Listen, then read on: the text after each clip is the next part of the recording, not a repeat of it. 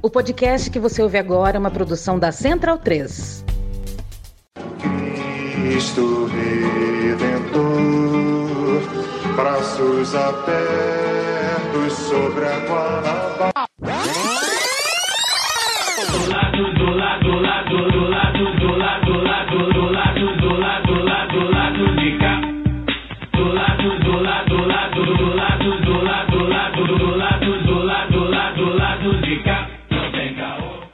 Momento, ouvintes da Central 3. Hoje é quinta-feira, dia 19 de outubro de 2023. Eu sou Caio Belandi, direto do Sauí Estúdio. E este é o lado B do Rio 293, chegando no seu feed. Tava com saudade, né? A gente não fez semana passada, foi feriado e tal.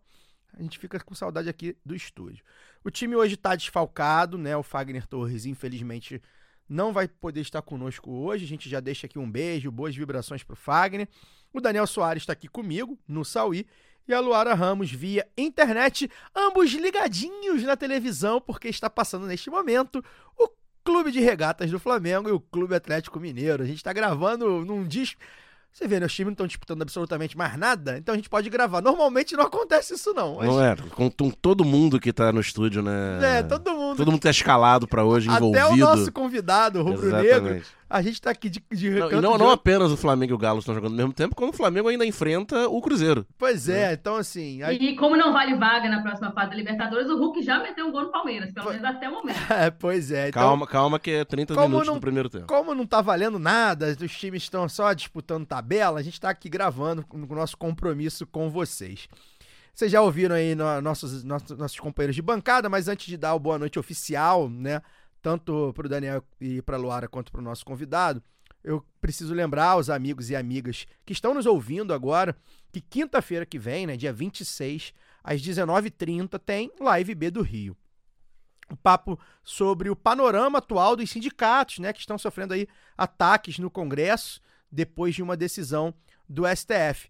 Esse será mais um programa da parceria do lado B com o escritório Normando Rodrigues. Então, quinta, dia 26, sete e meia da noite, lá no youtube.com/barra lado B do Rio, a gente espera vocês para conversar, interagir, ler os comentários, né? Aquilo, aquela festança de sempre online e, claro, ouvir o nosso convidado especial para falar sobre esse tema aí, sobre sindicato, fazer um histórico, fazer aí novas perspectivas, enfim. Luara, boa noite, bem-vinda. O relatório final da CPMI dos atos golpistas foi aprovado nesta semana no Congresso e pede que Jair Messias Bolsonaro seja indiciado como autor intelectual dos atos lá de 8 de janeiro pelos seguintes crimes: associação criminosa, violência política, abolição violenta do Estado Democrático de Direito e golpe de Estado.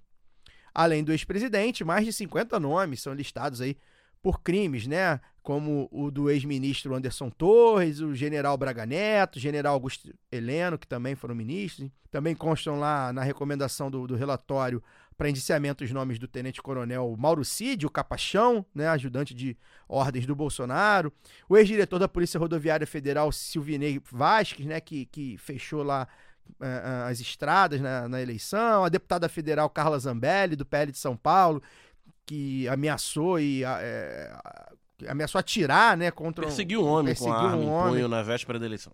É, essas barbaridades. E aí queria que você falasse o balanço que você tem aí dessa CPMI e aí desse relatório, né? O que, que a gente espera disso? Caio, Daniel, e para todo mundo que está nos ouvindo a partir de agora. Pois é, Caio, é, é aquela já clássica, né? Que CPI, CPMI, a gente sabe como começa, mas nunca como termina. A extrema-direita que colheu assinaturas, chegou a colher assinaturas para tentar emplacar a tese do autogolpe, né, nessa CPMI, agora vê o relatório aprovado com a mira no Jair Bolsonaro. É, eu acho que independente de se houve um erro de cálculo deles, só pelo tumulto armado pelo assessor do deputado do PL ontem, né, a gente entende um pouco mais o que está em jogo daqui para frente, né? A disputa da atenção, a sobreposição de fatos e tudo que possa desviar do que deve ser realmente o nosso foco, né? Que é a condenação do Bolsonaro e de todos os envolvidos em atos golpistas e atentados contra a democracia. Muita gente ficou frustrada com a CPI da Covid-19, é, mas a gente sabe que é importante produzir dados, colher depoimentos, né? enfim, material para formalizar essas denúncias. Mas eu acredito que é essa disputa da atenção, né, com a necessária pressão sobre as instituições, que pode realmente responsabilizar essa gente. Aqui cabe, eu acho que cabe também a gente é, continuar denunciando, cobrando que o Bolsonaro não seja naturalizado como ator político. O Bolsonaro teve seus direitos políticos castados e continua sendo tratado pela grande mídia como porta-voz do bolsonarismo. Então, isso precisa ser freado urgentemente. Eu acho que esse indiciamento precisa ser o início da criminalização do bolsonarismo. Que a CPMI provou que o Bolsonaro e o bolsonarismo são o avesso da democracia e, por isso, não cabem no debate democrático. Perfeito. E que sirva de, de, de, de uma lista, né, com esses nomes, assim como foi da CPI da Covid, que acabou não desdobrando do jeito que a gente gostaria, que seja, sirva pelo menos para a gente lembrar os nomes, alguns provavelmente repetidos, né? Que, que atuaram tanto é, é, em favor do vírus e da morte das pessoas, né? Quanto é, do golpe de Estado, né? Então, que a gente use esse, essa CPI, que se não vai dar em nada em termos concretos, práticos, né? Pode ser que não seja exatamente o motivo que a gente veja o Bolsonaro e todos os seus asseclas aí é, responderem, mas que isso sirva de lembrar na narrativa, na disputa da comunicação, que é o que a gente faz aqui, que pessoas são essas e do que, que elas participaram e como as CPIs foram CPIs longas, cansativas, com, com bastante trabalho dos, dos deputados né, é, da, do campo progressista, do, dos senadores também.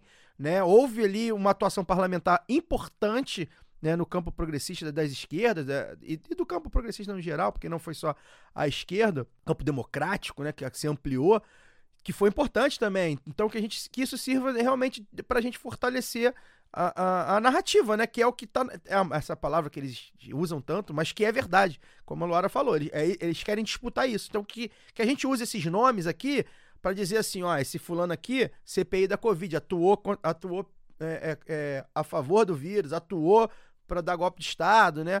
E que a gente relembre isso até, enfim, a gente, enfim, ganhar a opinião pública de uma maneira Porque tá que... intercalado, né? Tá, tá, tá junto ali, assim. Exato. A gente tá falando do bolsonarismo como um projeto de, de, de país, um desse projeto, sei lá o que é aquilo, né? Exato. De, e eles, eles têm esse projeto, eles tentaram empurrar isso à base de golpe, então a questão é toda essa. Isso precisa estar junto, assim, e mesmo que a gente fala, né? Eu trouxe a questão da CPI da, da, da Covid, porque gerou muita frustração, mas não quer dizer que é, não possa ser usado agora. Isso. Eu acho que talvez até pegar, como o Caio falou, né, trazer ali junto, não esquecer e eu é, reafirmo a necessidade da gente é, fazer um grande movimento até pelo já vi algumas, alguns, é, algumas pessoas né, que idealizaram isso, meu companheiro Edson Pistori sempre fala disso, o memorial da Covid, né? Isso. A gente teve quase um milhão de mortos no Brasil, a gente não pode esquecer disso. Esse é o projeto bolsonarista, é um projeto de morte, isso precisa estar é, tá linkado o tempo todo. O golpe também é um projeto de morte, né? É, que seja a gente fala simbolicamente de morte da democracia, mas essa democracia é, que a gente está falando é de morte dos direitos, né? De, de morte da, da, do direito das pessoas acessarem a saúde, como foi na pandemia, mas também outros direitos. Enfim, eu acho que, é, que essa relação precisa ser estabelecida o tempo todo dentro da comunicação e a, a gente vê a grande mídia como cúmplice, né? É, eu acho que a gente aqui no, no lado B é, faz esse contraponto, mas também quero chamar a nossa audiência e o pessoal que, que compartilha e tal, para a gente fazer é, desse movimento algo maior, porque nós estamos vivendo aí essa loucurada no mundo, a, a, as pessoas acabam sobrepondo os fatos, né? É, esquecendo algumas coisas e tudo acontecendo muito rápido. E aqui a gente não pode se dar ao luxo de fazer isso, porque isso. o que está em jogo na democracia brasileira não é essa coisa, é, essa ideia de democracia, né? É o que pode ser em termos de projeto e também de, de vida mesmo, né? Como a gente viu na pandemia. Isso, e o, o nosso lema, o lema principal da posse do Lula, né? Que foi o lema pós-eleição, principalmente, sem anistia, parte daqui, né? Parte daqui também, né? É, é, é, é parte disso aqui também. Daniel, boa noite. O Rio tá passando aí por um saculejo aí na segurança pública.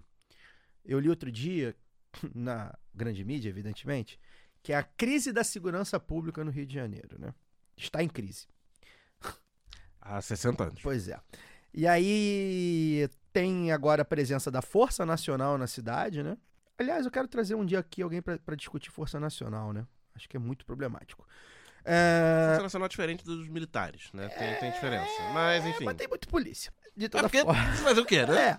Dá Não, pra- não vai colocar milícias dá populares, Fazer, dá mas... pra fazer. É, então, não vai? Enfim, é. A gente discute isso depois. Mas, enfim, eles estão aí, né, nas rodovias, principalmente, combatendo o que eles estão chamando aí de crime organizado, né? Estão nas rodovias, no Porto, Baía de Guanabara. É uma ação é, orquestrada, né, vinda do governo federal para, enfim, supostamente auxiliar as forças de segurança do estado, né, as polícias e eventualmente do município. Vai atuar com Sete Rio, né, vai atuar provavelmente com guarda municipal, todos esses polícias e esses simulacros de polícia. E você queria falar sobre isso, né? A gente tem visto aí alguns alguns desdo- desdobramentos já têm acontecido sobre É, isso. ma- mais do que isso, eu queria falar sobre a troca de comando, né, da, da Polícia Civil do Rio de Janeiro. Desde a eleição do Witzel, o Rio de Janeiro não tem mais secretário de segurança, Isso. né? Se a gente tem toda essa questão aí que viu no, no- no- ao longo do governo Bolsonaro, veio, veio do Temer também, na nomeação de militares para Ministério da Defesa e tal. É, o Rio de Janeiro não tem mais é, um controle político não policial acima da, da polícia e acontece o contrário, né? A política está nomeando a chefi, diretamente a chefia da polícia. É, a Alerj, segundo matéria do jornalista Otávio Guedes, né, que a gente até citou ele na- duas semanas atrás, é, ele soltou um texto de que a, a Alerj emparedou o, o governador, impondo né, a nomeação de uma nova chefia de polícia, derrubando o chefe de polícia que tinha apenas dois meses no, no cargo. E, inclusive, foi, a Alerj aprovou uma lei para poder nomear o, o novo chefe de polícia, que havia um mínimo de 15 anos para ser delegado, delegado. É. esse atual, o recém-nomeado, é, tem apenas 12 anos no, no cargo. E o governo Castro, a gente não tem tido tempo de falar né, do, do- da questão local, mas o governo Castro, principalmente pós-reeleição, era também no, no pré-eleição, mas ele é, é, o, é um. Digamos que o, o presidente da, da Alerj atual, Rodrigo Bacelar, é uma espécie de primeiro-ministro como Lira foi do segundo, segundo metade do governo Bolsonaro, né? A Alerj nomeia secretário, nomeia e depõe secretários ao sabor das negociações políticas e, internas. E é bom é, ir para fazer esse parênteses, desculpa. O Rodrigo Bacelar, ele quando ele é eleito, há uma cisão entre o grupo do Castro, Sim, o PL, sim, os, os partidos aliados. Não foi, não Sim. foi do jeito que o, o, o Castro queria, né? Exatamente. E o governo está todo terceirizado, né? Cada, cada secretário é apadrinhado por um determinado grupo político. Isso chegou na polícia. Ó, Na Polícia claro. Civil do Rio de Janeiro. Nunca, nunca foi livre de influência política, mas agora é, é aberto. Em um É- estado é que não tem nenhum histórico de E, milícia. segundo, é, não tem infiltração de, de crime de organizado na crime- polícia nem na política. Jamais. É, e segundo essa matéria do Otávio Guedes, é, a nomeação do novo policia- chefe de Polícia Civil é uma reação desses grupos políticos à nomeação do atual delegado, do atual superintendente de Polícia Federal do Rio de Janeiro, que foi nomeado na, na transição para o governo Lula, que o Castro tentou, é, fez gestões para que não fosse nomeado, o governo federal empurrou mesmo assim o atual superintendente, e é, não à toa, Não, não à toa, não, não sei, né? Pode ser coincidência. O jurídico mandou dizer que pode ser coincidência, que não é uma, uma mera é, é, consequência. No dia da nomeação do- da nova chefia de polícia, a gente teve uma operação grande, capitaneada pela Polícia Federal, de combate à corrupção dentro da Polícia Civil, né? Tem agentes é, que eram lotados na delegacia de roubos e furtos, é, negociando fuzil para Escoltaram droga. Escol- escoltando droga, vendendo toneladas de, Quem diria, de, né, de cara? drogas, Que zebra. é, vendendo fuzil pra. pra isso tudo tá na imprensa hoje, né? Uhum. É, vendendo fuzil de. pra facção rival da facção que não teria pago a propina. E aí a gente não tá falando de 2, 3, 5, 10 mil reais, não. A gente tá falando de negócio de 500 mil reais, de 300 mil reais. É outra escala. Da, da, da relação da propina policial, né? E só para completar, é, com essa escala de tonelada e de centenas de milhares de reais, é, não sabemos se vai ter operação policial com helicóptero, tiro, porrada e bomba ali na Rua da Relação, no centro do Rio de Janeiro. Hum. Para quem é de fora, é onde fica a sede da Polícia Civil. Pois é, Rua da Relação 42. É, e, e, assim, para arrematar esse assunto, isso tem tudo a ver, pelo menos, com o caso Marielle, tá, gente? Inclusive saiu aí recentemente na grande mídia Que teve as investigações federalizadas no início do ano. e que parece que a Polícia Federal tá otimista em achar mandante. É, e dentre os mandantes, muitos, né, possibilidades e tal, há figuras que ou foram, ou eram, ou eram intimamente ligados a deputados estaduais. Bem, hoje o assunto é tarifa zero. Cara, eu tô empolgadaço pra falar desse assunto já há algum tempo, já falei pra vocês aqui, um assunto que eu tenho eh, me aproximado um pouco mais, eh, lido mais, né, um pouco, porque eu acho que a mobilidade urbana já chegou num nível. Eu lembro que em 2014 eu fiz um texto no Facebook falando isso. Falei, não, a grande pauta da eleição vai ser, no governo do estado, pelo menos, vai ser transporte. Eu, E elegemos o pezão. é, no, e no Rio de Janeiro, na verdade, acaba nunca sendo transporte por causa da segurança pública. Mas é, eu acho que chegamos num nível de, de, de- de mobilidade urbana que tá crítico, né? Você não consegue mais se mover de uma maneira saudável nas cidades grandes, principalmente, falo aqui do Rio de Janeiro, mas eu acredito que nas médias aí também a gente tem alguns problemas. E aí, para falar de transporte, né, é falar de como o trabalhador se locomove, né? Para ir ao trabalho, evidentemente, e aí o capital pensa logo nisso, mas também para lazer, para saúde, para educação. Então eu acho que é um assunto urgente, né? É um assunto que esbarra mobilidade, esbarra em saúde pública, esbarra em mercado de trabalho, acesso a lazer, educação, enfim, tudo isso que está sendo prejudicado porque que a gente vê aqui no Rio, pelo menos é muito assim, mas eu acredito também que é um assunto do capitalismo, principalmente aqui periférico, as grandes máfias, né, que estão ocupando esses espaços do capital. Então hoje a gente quer mostrar que é possível sim a gente ter tarifa zero nas cidades brasileiras, né? E mais do que isso, eu falo para quem nos ouve agora, que é trabalhador, trabalhadora, não é que pode ter, é que deve ter, é que precisa não pagar mais passagem.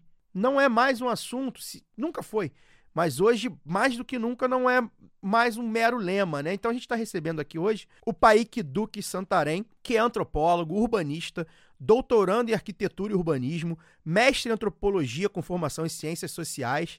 Ele é co-organizador e coautor do livro Mobilidade Antirracista, além de militante do movimento Passe Livre com atuação no Distrito Federal e em torno e um bom rubro-negro. Paik, bem-vindo. É, Vai, vai entrar com humor melhor do que no pré-programa é, aqui. o Flamengo que tá ganhando, né, pelo visto, tô vendo aqui. Paik, Coisa- Maravilha. Então vamos agora, o Alto Astral. Vamos implantar agora a tarifa zero no Brasil. Paik, bem-vindo. Obrigado por ter aceitado aí o nosso convite via Daniel Caribé. Um abraço pro Daniel, a quem já tive o prazer de tomar uma cerveja há muito tempo atrás, lá no Bar Madrid. Paik, eu quero abrir com uma pergunta que é direta, né? Porque eu costumo normalmente, quando eu faço a abertura do programa, eu gosto de fazer um apanhado um pouco mais é, histórico e tal, mas dessa vez eu vou inverter. Eu quero fazer um- uma pergunta que é a resolução mesmo, assim. É a primeira barreira dessa discussão, que é uma discussão que é interditada na opinião pública, né? Os veículos hegemônicos, burgueses, como a gente costuma falar aqui, eles não vão fazer esse- essa discussão e quando porventura fazem, esbarram nessa discussão, vão ridicularizar. E eu quero saber de você em termos de orçamento público, né? É possível aplicar a tarifa zero, né? Eu quero saber em que condições é, as grandes metrópoles podem, é em determinados itinerários, é nas pequenas cidades. Então eu queria que você explicasse para nossa audiência que na hora que a gente conversa com os liberais, amigos nossos, para quem ainda tem amigo liberal, se, se sobrou algum liberal nesse monte de fascista aí também. Ah, porra, não existe almoço grátis, nem que tá dinheiro, tananã. Então eu queria que você explicasse para nossa audiência que a tarifa zero não é só mais um lema, né? Não é só mais um, um, um, um- um mote, né? Que é possível. Bem-vindo. É, bom, boa noite a todos e todas. É, saudações rubro-negras. Eu vou, antes de dar mais saudações, eu vou ir direto na resposta da sua pergunta, primeiramente de uma forma um pouco grosseira. Se alguém di- diz que a tarifa zero não é possível, acho que, é, ou pergunta se a tarifa zero é possível, a primeira resposta que eu daria é: você tem que perguntar, são aos 85 municípios brasileiros que hoje têm tarifa zero implementada, se é possível ou se não é, e perguntar às mais de 100, 200 cidades no mundo que têm tarifa zero implementada. Você tem que ir a Luxemburgo, você tem que ir a Nova York, você tem que ir a diferentes cidades do mundo em que a tarifa zero está implementada e perguntar: é possível implementar a tarifa zero? Aí você pergunte a realidade, se está acontecendo, que está acontecendo, e aí você vai ter um conjunto de respostas. Então, hoje no Brasil nós temos 85 diferentes respostas sobre como é possível implementar a tarifa zero. Com uma similaridade ou outra, mas nós temos 85 respostas diferentes. De pronto, então, informa, tarifa zero ela é possível e ela entra dentro de é, mais do que possível, né? Como você colocou, hoje ela é necessária e citando Daniel Caribé, um importante militante da causa no Brasil, historicamente, a tarifa zero não só é possível, como hoje ela é incontornável. E aí eu mais para frente possa explicar o caráter incontornável da tarifa zero hoje no debate público brasileiro, mas, é, indo então para uma segunda forma de responder, como você viabiliza a tarifa zero dentro do orçamento público? É, você precisa de do, dois mecanismos, né? Basicamente, assim. Isso sem entrar no, no debate da economia política. Nós precisamos de dois mecanismos.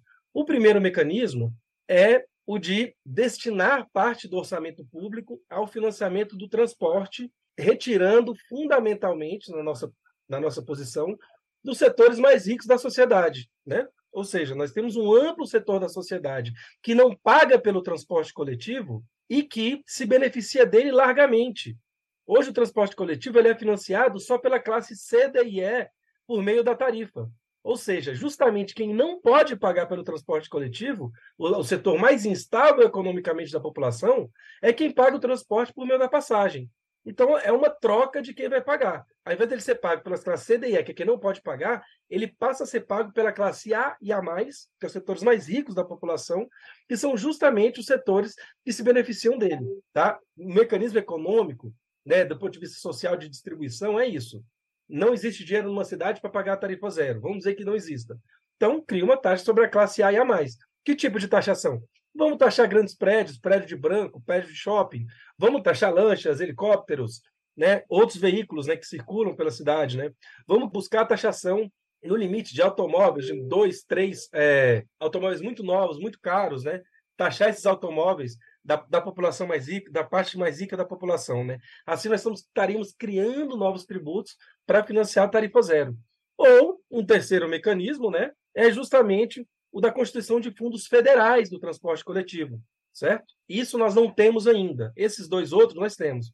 Como se constituímos fundos federais do transporte coletivo? Por exemplo, um debate que nós temos é da constituição de um sistema único de mobilidade, um fundo nacional de transporte. O transporte coletivo no Brasil hoje não custa muito, custa entre 70 e 90 bilhões por ano para todo mundo andar de ônibus, metrô, trem no Brasil o, o, gasto anual é de 70 90 bilhões por ano. Isso não é, assim, do ponto de vista do orçamento nacional, pensando do ponto de vista de proporção, isso não é nada. Então, nós podemos criar um fundo nacional de transporte coletivo, em que verbas de diferentes setores da população, rote do petróleo, investimento ou taxação sobre grandes propriedades nacionais, uma série de fundos nacionais aí que nós podemos discutir de onde viria, né? ou mesmo impostos locais sobre é, a circulação de veículos né, muito caros, de pessoas muito ricas, da classe A a mais, formaria um fundo nacional, e esse fundo nacional funcionaria como funciona o Fundo da Saúde, o Fundo da Assistência Social, redistribuindo verba dos municípios mais produtivos para os menos produtivos, incentivando esses municípios a, a, a executar um serviço público, a executar um direito, que é o transporte como direito. Então, o Fundo Nacional ele paga ali, vamos supor, 30%, 40% do transporte de cada cidade, e a cidade paga os outros 60% com seus fundos locais, ou divide esses fundos locais com fundos estaduais. É assim que funcionam os serviços públicos as políticas públicas, certo? Tem alguns mecanismos de cálculo, né? Algumas coisas que é importante dizer, acho que só são dados, é, como é que posso dizer, dados correlatos, que é importante a gente ter dimensão quando a gente está falando do tema do transporte. Hoje, nós não sabemos exatamente como funciona o transporte, como, como se calcula o transporte, tá? Nós, assim, temos muitos técnicos, um corpo técnico do Brasil que é, não é enorme, mas que é muito bem qualificado, que faz aferições de como o transporte coletivo circula, os custos e valores dele. Porém, hoje, a forma como o transporte é calculado para ser pago está vinculada ao lucro do, do empresário de transporte a rentabilidade e a produtividade do setor. Ela não está vinculada ao custo efetivo do transporte circular pela cidade. Eu, eu posso explicar isso com mais detalhe mais para frente, mas existe uma mudança também na forma de contratar o transporte para viabilizar a tarifa zero, que nós defendemos. Que ao invés de você pagar pelo número de passageiros que entram dentro de um ônibus, é como se você fretasse esse ônibus. Você paga para que você paga para o ônibus circular na cidade, independente do número de passageiros que ele tenha acho que não quero falar disso agora, mas mais para frente eu quero só deixar indicado esse ponto para a gente dialogar, que é sobre a troca do IPK, que é o índice de passageiro por quilômetro, pelo custo do, de circulação do veículo. Essa troca, ela barateia, racionaliza e torna também a possibilidade de financiamento da tarifa zero muito mais é, voluptuosa, muito mais volumosa, assim, né? Torna ela muito mais pródiga, digamos assim. Então, encerrando, é basicamente isso. Do ponto de vista econômico, a tarifa zero ela é muito viável tá? tanto que está sendo implementada em quase 90 municípios e só cresce, ela é, é execuível do ponto de vista local, estadual e federal, e é, ela demanda uma ou outra alteração técnica na forma como o transporte funciona hoje, e são alterações para o transporte se, se organizar como um direito. Paik, é, Daniel falando aqui, só uma, uma historinha, é, você falou aí da, da questão do índice, né, de passageiro transportado versus o, a circulação do ônibus. Tinham duas linhas aqui que circulam, aqui no bairro onde a gente está gravando, que circulavam a noite toda. Era de hora em hora, de madrugada e tal, mas circulava. Tinha um carro circulando de cada linha a noite toda, atendendo os bairros aqui da, da Zona Sul. E certa vez eu tava ouvindo a conversa do Zona motorista. Sul do Rio, Zona Sul do Rio, claro. é. É, tava ouvindo a, e depois da pandemia as uma das linhas desapareceu depois quando voltou agora elas acabam uma acaba nove da noite a outra não vai além de dez e meia mais ou menos e aí eu tava ouvindo a conversa de um deles falando não circulava de noite mas só dava seis passageiros por viagem 10 passageiros por viagem, é bem isso, isso ilustra o que você falou. Né? Porque só dava seis passageiros, acabou a linha de madrugada. E esses seis que se danem, né? Que se ele trabalha de madrugada e tal, ele, ele que pegue Uber, ele que vá a pé, que compre um carro, né? Que se dane os seis, e aí você calcula aí, mas seria umas 5, 6 viagens, 30 pessoas, 50 pessoas, e se o ônibus continuasse circulando, poderia atender até mais pessoas, porque o que faz a pessoa desistir de esperar o ônibus é não saber se ele vai passar. Se você sabe que ele vai passar, se você cria uma previsibilidade, as pessoas esperam, se planejam. Quem, quem prefere, né, do que pegar um, um Uber ou gastar mais, mas enfim. É, a pergunta é que quando a gente fala de tarifa zero, a gente pensa muito no ônibus, né? É, do, do girar roleta ali do, do ônibus, e acho que a maioria das, da- acho que as 85 experiências que a gente tem no Brasil são de transporte rodoviário. Não sei se você me corrija se eu estiver errado. É, como é que fica o transporte ferroviário e metroviário nesse, nesse cálculo? É, é pensado também para tarifa zero? E se é pensado, é, como é que a gente pensaria a questão das concessões? né? Você falou que, ah, com, com muita razão, que o lucro do empresário entra, tem entrado nessa conta por conta dos contratos de, de, de, de concessão de, de transporte. A gente tem no Brasil aí é, quase todos os, os sistemas é, metroviários e ferroviários ou plenamente concedidos ou concedidos parcialmente. Então, como é que o movimento da, da, tarifa zero pensa o, o- a tarifa zero aplicada ao transporte metroviário e ferroviário nesse contexto de privatização? Muito interessante a questão, fundamentalmente porque ela parte de um pressuposto de que esses transportes metroviários e, e, e é, e ferroviários são transportes que é, operam com alguma margem de lucro boa, assim, né? Ou com uma margem de lucro razoável, o que não é verdade. Hoje, ou seja, operam com margem de lucro, mas é- são lucros em retração.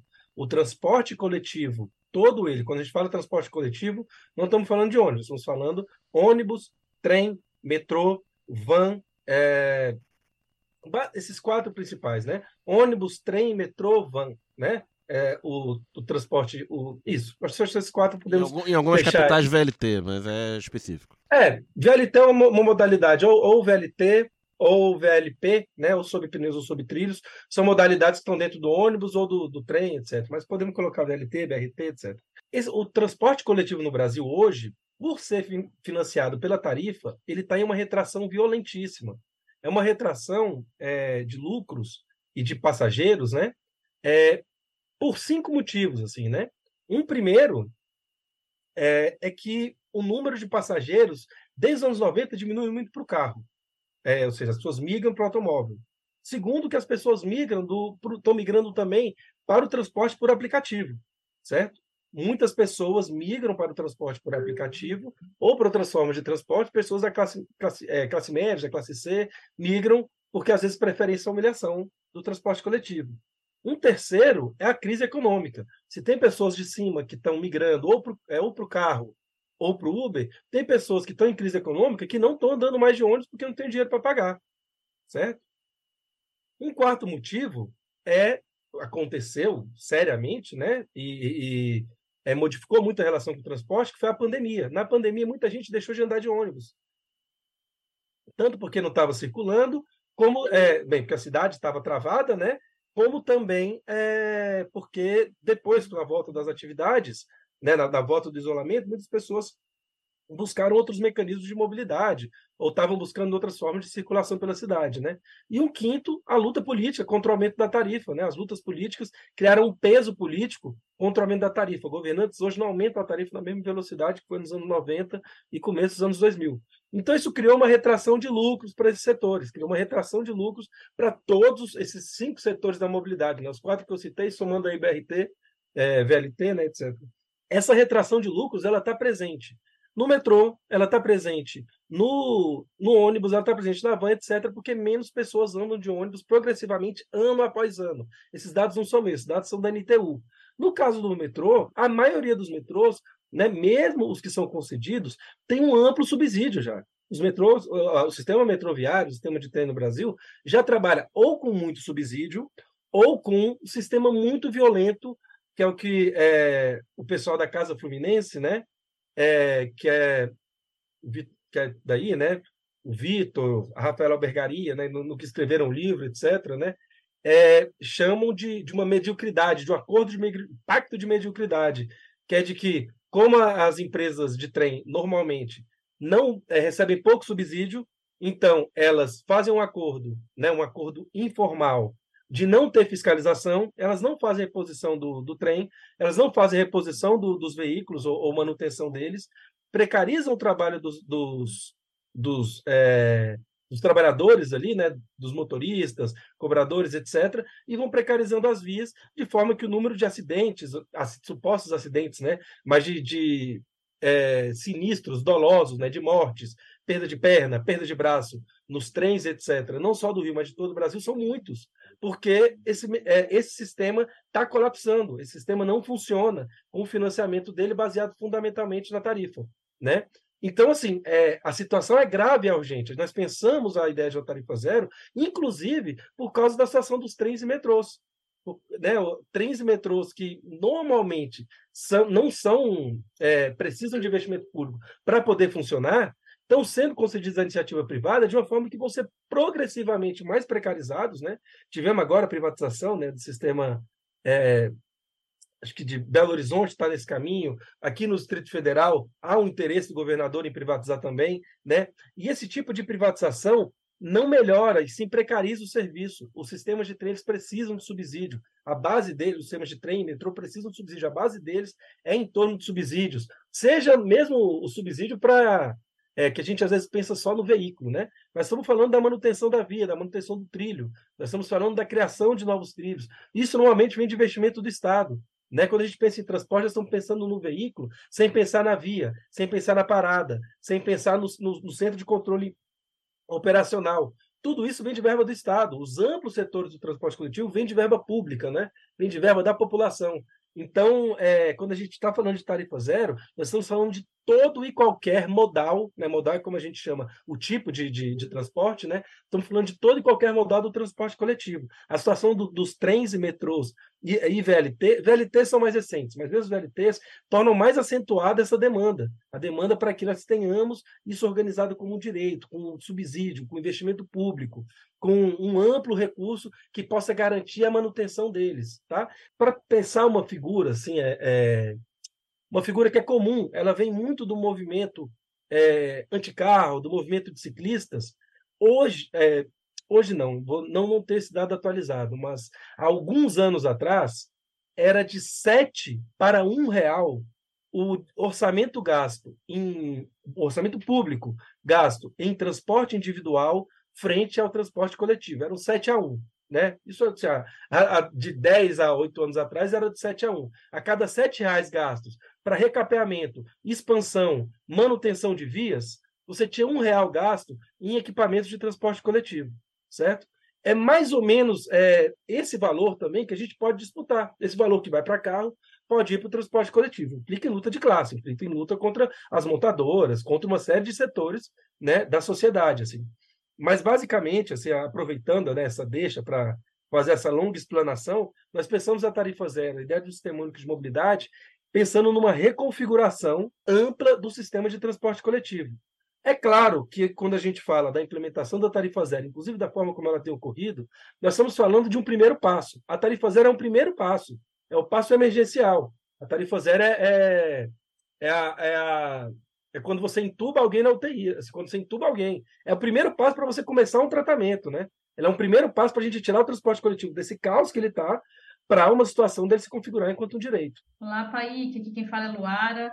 É, eu já queria trazer a discussão também, é, que eu achei muito interessante seu trabalho em torno do conceito de mobilidade racista e também antirracista, né?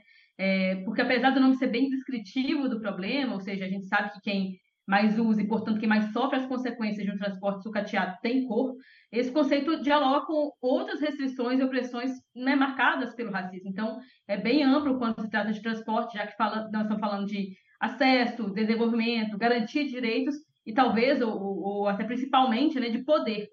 Então, você pode apresentar para a gente o que é que você fala quando denuncia a mobilidade racista e o que, é que você defende para uma mobilidade antirracista? Claro, posso falar assim, acho que é um tema que eu, é, como vocês estão vendo, né, eu faço raciocínios às vezes um pouco longos, e nesse caso eu estou, nesse exato momento, na, na, finalização da escrita da minha tese de doutorado, que é exatamente sobre, um, sobre uma definição do conceito de mobilidade racista e antirracista. Né? A tese do meu doutorado é esse tema. Então, meu esforço por ser sucinto agora vai ser acentuado para tratar disso.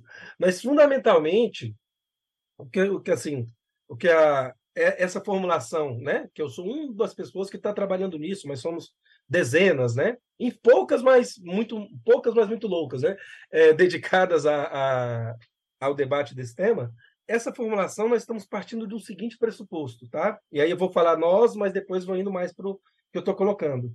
A constituição das instituições brasileiras posterior ao processo da, do fim da escravidão nós temos um, um, um amplo debate das elites nacionais sobre é, das elites racistas, obviamente, eram as elites nacionais, sobre o que fazer com o negro no Brasil. Porque a prospecção dessas elites era de que o negro não servia para uma sociedade civilizada e para uma república. E isso vai influenciar a constituição das diferentes instituições do Brasil, da universidade, da medicina, da psiquiatria, do serviço social, da distribuição de terras, da organização do, do operariado nacional com, a, com, a migração, o incentivo, o incentivo à migração de, do, dos piores europeus que vieram para cá, né? que eram os trabalhadores, rebeldes, revolucionários, os doentes, né? É, na migração do século final do século XVIII século XIX, e isso tem impacto também na, na mobilidade. Né, na constituição da mobilidade no Brasil. A constituição da mobilidade e as reformas da cidade no Brasil, nós estamos falando aí de 100, 150 anos atrás, tem uma preocupação em como expulsar o negro da cidade em como expulsar o negro do centro da circulação. Então, tem uma retirada de praças, né? ou seja, você constitui um sistema de mobilidade urbana com segregação. Isso é constituído no Brasil, assim, na forma como a gente conhece hoje, nessa virada do século, porque os negros ocupavam o centro, estavam morando na, nas principais áreas da cidade, né? A cidade não era tão nobre assim, e esse enobrecimento vai acontecer por meio dessas reformas que acontecem no Brasil, né? São Paulo, Rio de Janeiro, é, Porto Alegre, São Luís do Maranhão, é, Bahia, é, Salvador, no caso, né, Recife, todas as cidades vão passar por essas reformas, né, que são reformas de higienização, são reformas de constituição do sistema de saneamento e esgoto e de expulsão das, das pessoas dos centros cortiços. Então, se a gente cria massivamente uma dimensão de centro e periferia é muito larga, né, de favelização e etc. Isso monta boa parte que a gente entende como mobilidade no Brasil, que é os serviços no centro ou serviços em locais mais nobres, mais brancos da cidade, e locais mais negros e mais operários têm que acessar esses centros. A mobilidade no Brasil é montada assim, com interesse racial, com um viés racial na sua Constituição. Para além disso, né, então, do ponto de vista da cidade, para além disso, é, outro aspecto que não é muito pensado da mobilidade também está ali presente, né? que é a interdição e a circulação de pessoas negras. Né? Tivemos uma ampla legislação, e temos ainda uma ampla legislação, que trata do assunto, a lei da vadiagem, certo? É, a proibição do, dos capoeiras, né, que vai pela lei da vadiagem, as leis que proibiam pós-abolição a vinda de, de é, africanos para o Brasil, a legislação e a própria constituição das prisões, né, que é para tirar pessoas indesejadas do centro, você pega a construção das prisões, e a própria ideia do, da prisão, pensada do ponto de vista da mobilidade, se a prisão é majoritariamente, majoritariamente negra, nós estamos falando que, no limite, no auge a interdição total da mobilidade de uma pessoa tem algum aspecto racial. dada a constituição racista da prisão, do sistema prisional brasileiro, o fato de quem fica mais preso, mesmo com menos crimes, ou mesmo ter cometido menos crimes ou cometido menos delitos, é a população negra, né? E que a invenção de muitos crimes foi feita para perseguir a população negra, né? É, então, do ponto de vista amplo da mobilidade, da circulação pela cidade, né? A população negra, quando anda nos espaços brancos, quem caminha ou, ou anda de carro, etc., pelos espaços brancos é, da cidade, está mais afeita a sofrer discriminação, a tomar baculejo, a ouvir ofensas, a ser maltratada, né? Isso diz respeito também à mobilidade. E aí, quando a gente chega no transporte coletivo, aí chega no, no centro aqui do, do que eu estou colocando na minha tese, assim, é, porque o próprio transporte tem uma perspectiva racializada na sua constituição. Tem também uma perspectiva de classe, tem também uma perspectiva de gênero, né? Nós, não estou pensando, estou é, pensando de uma forma complexa, mas é uma perspectiva racial determinante, a qual eu narro da seguinte maneira: voltemos ao caso do IPK. O índice de passageiro por quilômetro, ele é um índice que faz o seguinte, ele calcula mais ou menos quantos passageiros entram dentro de um, de um, de um ônibus, numa linha, divide pela quilometragem e, a partir disso, forma a passagem, certo? A passagem de ônibus é o número de passageiros sobre a, é, versus a quilometragem dividido pelo suposto custo dele. Então, assim se forma a passagem de ônibus. Ele é um rateio. Quantos passageiros tem que entrar nesse ônibus é, entra normalmente nesse ônibus, quantos quilômetros ele roda, divide e forma um custo. O que, que isso ocasiona? Que um ônibus com 60 pessoas ele é menos lucrativo do que um ônibus com 120. Do ponto de vista racional, por que, que um empresário vai organizar o transporte coletivo dele para que o ônibus tenha 60 pessoas e não 120? Né? Qual seria o motivo disso? Não há motivo algum. Porque, como ele recebe por passagem, e, a, e, cada passagem que entra no ônibus dele aumenta o lucro dele, ele não vai ter nenhum motivo racional, nenhum motivo lógico para fazer com que o transporte esteja com poucas pessoas bem confortáveis. O ideal para o empresário de transporte é ter muita gente no ônibus lotado, certo? Isso é por causa do IPK. E o que, que acontece? O custo do transporte não muda significativamente, vamos dizer que muda em frações de centavos é, a cada três viagens. Muda muito pouco se o ônibus está com 100 ou se ele está com 60 pessoas. Se ele está com 40 ou se ele está com 60. Não muda, não, é, não, não tem nenhuma mudança significativa de custo. Certo? Tem, um, tem, um, tem um custo para a vida das pessoas, porque causa doença, causa humilhação, causa uma série de coisas. Certo? Nisso que ele não muda significativamente no funcionamento, a gente começa a pensar, por, como, o que, que é esse tipo de transporte? Qual, qual é a alusão dele? Por que, que ele é desse jeito? Né? Por que, que ele é organizado para que as pessoas sejam humilhadas dentro dele é, ultra apertadas, assim. Aí o raciocínio que bem, a gente foi fazendo, eu fui fazendo, esse é um raciocínio, diria, nesse aspecto aí, será é, é original mesmo, porque eu já estou falando ele público, mas quando sair na tese, a, a, acredito que eu não vi ninguém falando isso ainda. É de que o transporte coletivo pensa as pessoas enquanto mercadorias, certo? Isso aí já, já é muito dito. Pensa as pessoas enquanto mercadorias no seguinte sentido: você é, pensa igual ao transporte de carga. A forma de calcular o transporte é assim: é, você não vai rodar de Goiânia para Brasília, de Goiânia para São Paulo, com dois sacos de arroz. Isso é ilógico e real. Você vai rodar um caminhão de Goiânia para Brasília, você vai colocar centenas a milhares de sacos de arroz. Assim como é, no transporte, os empresários são irreal, são improdutivo, o termo dele é de medir a produtividade do transporte pelo número de passageiros que estão dentro de um ônibus, pelo IPK, pelo índice de passageiros por quilômetro. A mensuração é semelhante à do transporte de cargas, certo? O tipo de a organização do veículo também é semelhante ao transporte de cargas, no caso especialmente do ônibus e um pouco do trem. O que a gente anda no Brasil não é muito ônibus, né? Quem viaja para fora do Brasil fala que adorou andar de ônibus, porque lá andou de ônibus, aqui não tem. Aqui é essa coisa que é uma estrutura de caminhão com é um chassi de caminhão com, com banco. É isso, porque o motor é dianteiro, a, a suspensão é quase praticamente não tem, então muita gente, né, é, tem, eu fui estudar isso, eu fazia, falava de piada antes, mas eu fui estudar. Tem muita gente mesmo que tem lesão no cóccix, no saco, na, na, é, na, no quadril, e etc., por causa dessas bacadas de ônibus, né? Então, a tecnologia do ônibus é a mesma do caminhão. E aí, se a gente for analisar um pouco mais essa, assim, essa similaridade, a minha conclusão é a mercantilização do transporte é, a mercantilização do passageiro do transporte tem alguma relação com o fato de que o passageiro do transporte é visto como mercadoria e a mercantilização do, do, ser humano, do ser vivo, a despersonalização, a desumanização do ser humano tem uma relação direta com a escravização. A escravização que compreende, descompreende pessoas como seres humanos. Mais que isso, que foge o conceito de humanidade, com base na divisão entre quem é humano e quem é não humano, que assim é forjado no século XVIII, a, compreensão de humanidade, ela desumaniza um tipo de ser humano e ao desumanizar esse tipo de ser humano compreende-o enquanto mercadoria. Esse ser humano tratado enquanto mercadoria é carregado no navio negreiro, é carregado no transporte e no, no comércio de, de, mercadorias escravizadas, né, seres humanos escravizados, por dentro do, do país, do caso brasileiro, do caso norte-americano, do caso latino-americano, né, é, é, é, carregado como escravo por esses diferentes países, como mercadoria, e esse transporte de, da mercadoria ser humano estrutura o transporte de mercadorias no Brasil. Na constituição do transporte coletivo de massas no Brasil, que vai acontecer nos anos 30, eles vão simplesmente buscar os indicadores do transporte de mercadorias e vão colocar no transporte coletivo. Daí vem o IPK.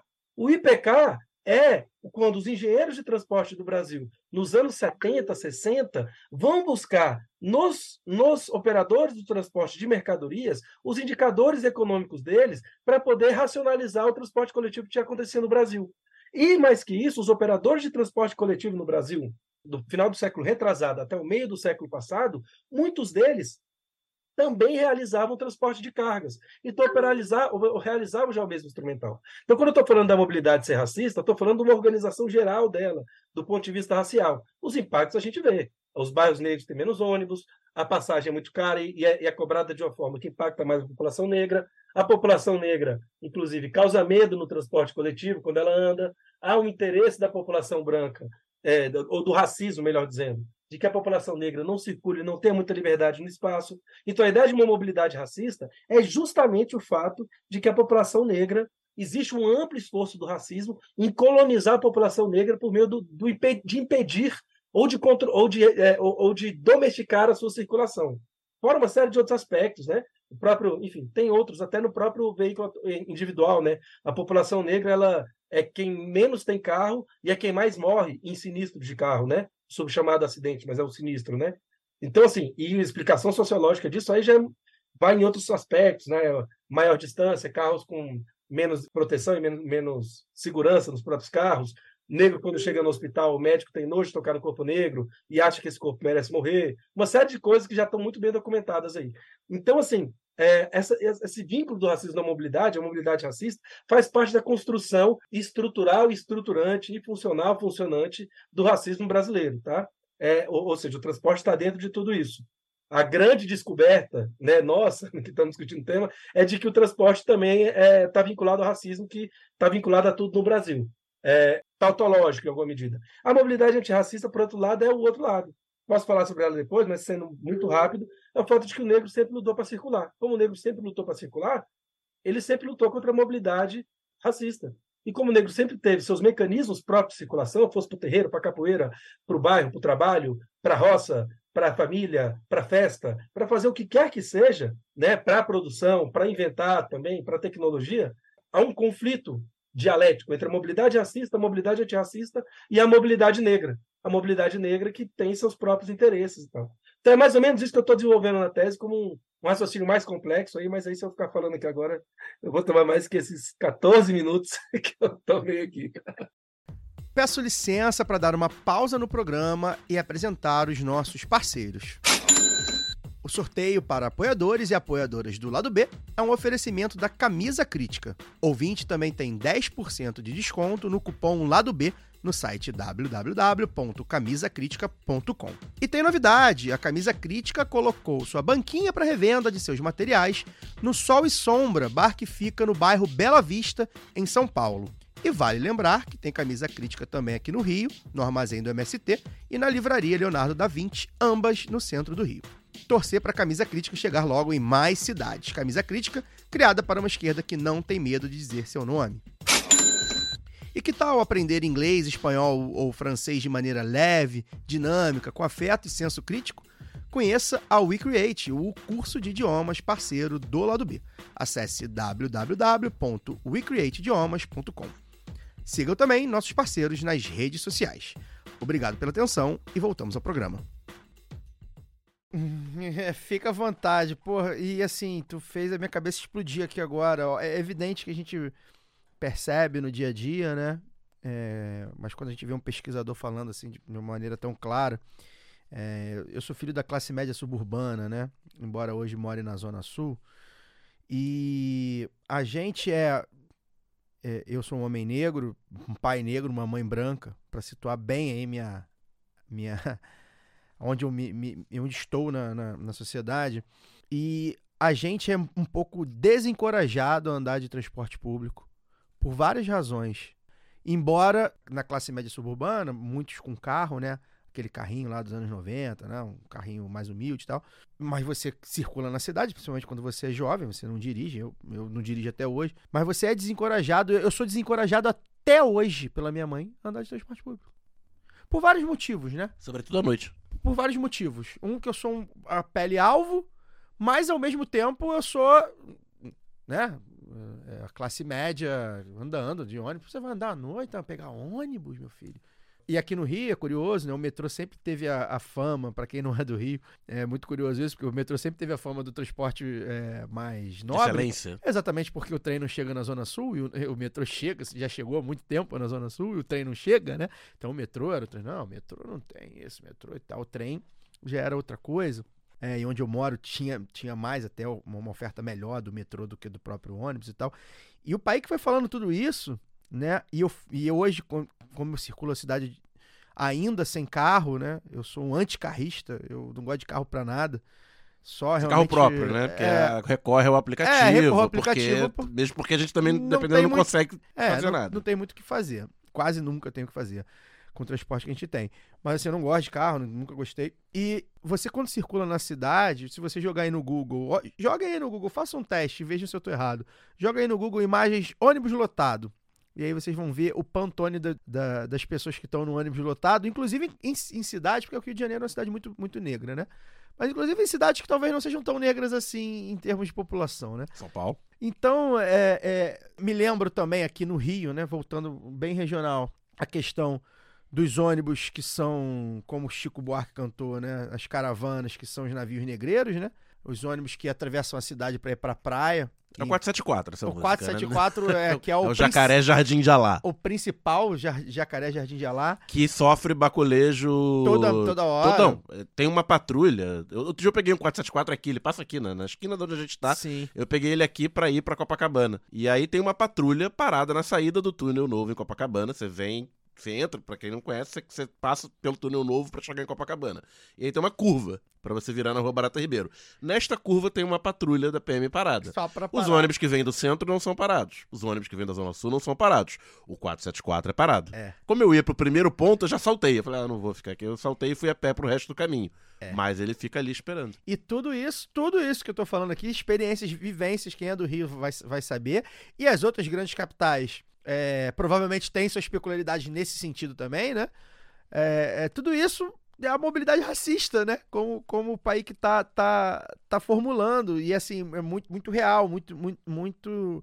A vivência muito, muito tangível. E é por isso que eu falo, e eu me empolgo muito, eu gosto muito de ouvir, tô adorando o programa, que a pauta de transporte, brother, ela é muito fundamental. Ela é, parece. É, é- é difícil de falar, né? Porque, ah, transporte, educação, saúde, é- tudo, tudo é fundamental. Mas, assim, pauta de transporte ela é muito tangível, gente. Porque, assim, educação, por exemplo, quem não estuda e não tem filho, já, já acabou a pauta de educação. Morreu. Não, não vai se preocupar. Você, cumpriu o seu ciclo de educação. Pois é. A saúde é, é, é muito tangível, mas, por exemplo, para quem não tem doença crônica, jovem, saudável, que é o meu caso, por exemplo, embora tenha um plano de saúde furreca, eu não vou ficar precisando do, do hospital público toda hora. Né? Agora, o transporte você não tem o que fugir. E aí, desde a classe média baixa, né, o trabalhador precarizado, até a classe média alta que, que tá lá no transporte, né? O trabalhador que ganha 20, 30 mil, mas que pega o carro dele e fala, pô, esse trânsito tá ruim, né? O que não, porventura não vai de carro e vai de metrô e fala, pô, o metrô tá atrasando, o ônibus tá aí. E é muito doido aí,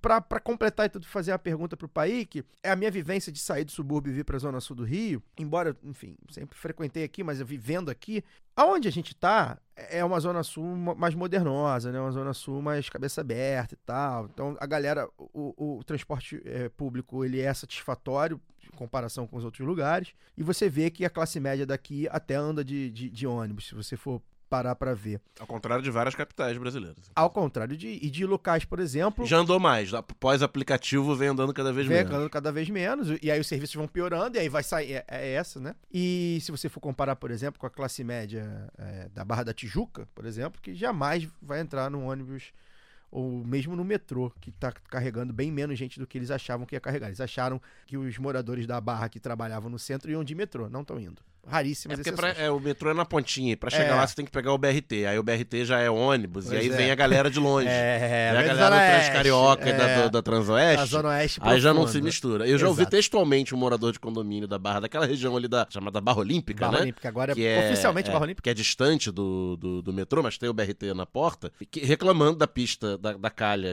é, exclusiva do BRT, né, que diminui o espaço para os carros. Mas eu até comentei, mas, é, me meti na conversa, conversaram comigo, eu meti, não, mas você pode pegar o BRT, que ele vai, vai, vai tranquilo, né, por o trânsito. Não, mas o BRT não me serve. É, claro que Mas não por serve. que que não serve?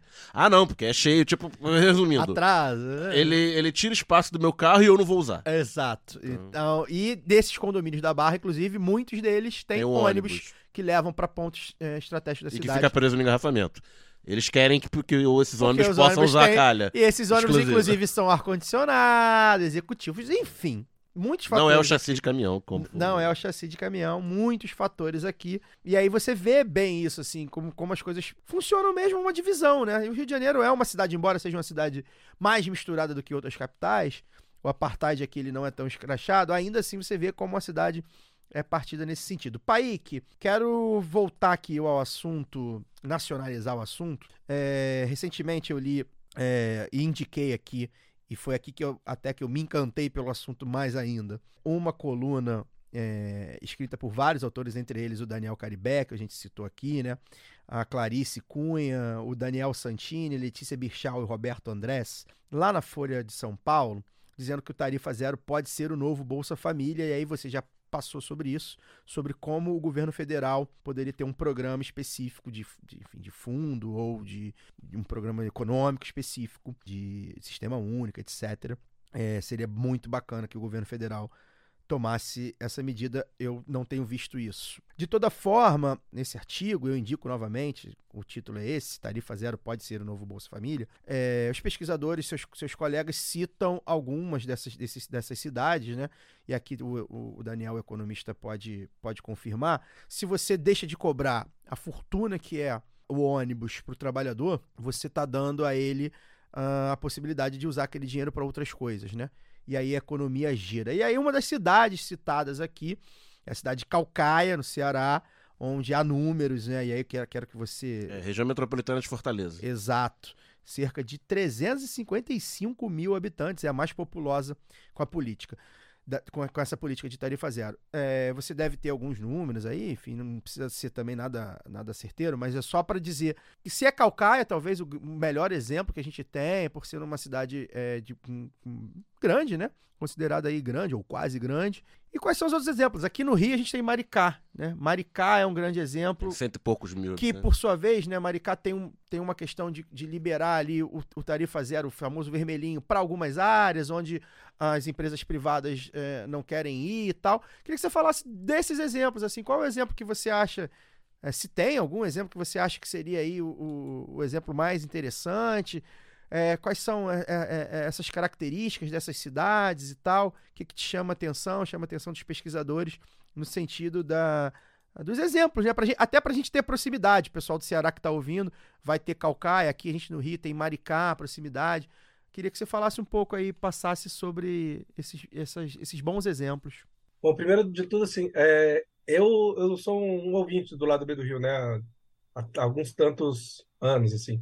E aí eu estava ouvindo e eu ouvi vocês falando, ah, nós, esse assunto da tarifa zero aí, esse aquele podcast que vocês fizeram depois de vários assuntos, vários temas, né? Isso, isso. Vocês ficaram batendo papo, aí vocês falaram, ah, é, pô, tem esse pessoal da tarifa zero aí e tal, pô, massa esse tema, hein? Se alguém tiver interesse aí no tema e tal, não sei o quê. Aí a gente tava, aí outros episódios que eu ouvi, que eu, assim, tínhamos, ouvimos, ficamos comentando entre nós, aí eu perguntei numa coalizão, a qual eu faço parte, né, com o Daniel Santini, Daniel Caribé, é, Roberto Andrés, Letícia, é, Ani, né, ou tantas outras pessoas, que é a coalizão Mobilidade Triplo Zero. É, comentei lá, gente, Vocês conhecem alguém do lado B do Rio? Será que a gente não Uhum. consegue fazer um, um programa? Então, cá estamos, porque a gente estava ouvindo, a gente, né, e ouvimos esse chamado tal. Foi muito legal de forma como vocês abordaram.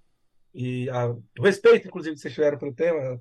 É, então, só fazendo esse, como é que é o nome? Esse, por trás das, É. por, por trás dos bastidores aqui, de como Obrigado. que aconteceu, assim, da minha parte, né? E aí, assim, colocar um, um, um- um raciocínio, assim, meio longo, assim, né? É, meio longo não, meio complexo, não vai ser longo dessa vez. O transporte é uma pauta meio. Por ser uma pauta meio, que é que um, um direito meio, né? Tem um outro nome técnico para isso, mas direito meio explica. Ele é um direito que dá acesso aos outros direitos. A educação, a saúde, etc. Né? Ele, é, ele é um serviço meio, ele é um serviço que ele integra os outros serviços. Então, tem uma série de indicadores estão sendo montados, tem muitas, tem mu- muitas não, mas poucas, mas muito loucas, né? De novo, pesquisas sendo feitas sobre a tarifa zero eh, nessas várias cidades do país. Algumas delas demonstrando como as cidades com tarifa zero estão tendo mais, eh, menos eh, emergência de saúde, porque está tendo mais atenção básica, pessoas estão indo mais aos hospitais. Como as cidades com tarifa zero é passivo estudantil, tem menos evasão escolar. Como as cidades com tarifa zero estão tendo, fundamentalmente, uma expansão econômica. Porque aí eu vou, vou logo mais falar para isso. E um, entre aspas, problema que nós estamos tendo ainda da- de não termos nacionalizado a tarifa zero é como a tarifa zero tem é, crescido é, algumas cidades e dentro do balanço regional criado contratendências. Então, cidades que eram cidades dormitório, por causa da tarifa zero, se tornam cidades é, que gerem sua, sua própria economia, e às vezes isso gera um crescimento, etc., guerras fiscais, blá, blá, blá, blá. Tudo isso que os, munic- os municípios brasileiros realizam há séculos aí, né? Isso tem acontecido em várias cidades, tem muitos estudos. Eu vou citar aqui alguns exemplos, algumas coisas, é, e finalizar com o nosso modelo, assim, né? Pegando esse caso do crescimento econômico, a figura simples é o transporte coletivo hoje é um mecanismo de extração de classe, ou seja, é um, é um outro local, é um segundo local de dar mais-valia na, na, na nossa sociedade. O que, o que não foi extraído da sua mais-valia na produção é extraído parte dela no transporte coletivo, porque ele é um mecanismo de extração de valor da classe C, D e E para a classe A, que, é, que são os donos das empresas de transporte. É, esse dinheiro, os donos das empresas de transporte, eu não vou citar nomes, quem quiser dar o Google e, procura aí. Tem denúncias, não nada comprovado, quem sou eu para comprovar qualquer coisa, mas tem denúncias de que estão envolvidos com lavagem de dinheiro, do tráfico, né, da, ou seja, você tem 200, é, 200 mil reais de cocaína, é, tem que transformar esse dinheiro em lícito, ele vira passagem. Que esse dinheiro, ela, é, que isso é lavagem de dinheiro para é, que isso é lavagem de dinheiro para campanha eleitoral, ou seja, você recebe 700 mil reais de uma, de uma verba que deveria ser pública, ou de uma, ou de uma outra, ou de uma outra droga, de uma outra fonte, precisa transformar isso legal. Isso é lavado na catraca é, e é transformado em, em é, financiamento eleitoral. Ele é um mecanismo de negociação direta para investimentos, porque o dono da empresa de transporte ele tem é, né, por dia na conta dele milhões e milhões de reais que entra por meio da passagem. Isso é um ativo direto, qualquer empresário adoraria ter isso, ter essa grana toda na sua mão para poder investir em outros setores, porque ele precisa pagar só no final do mês e ele tem esse ativo todo dia.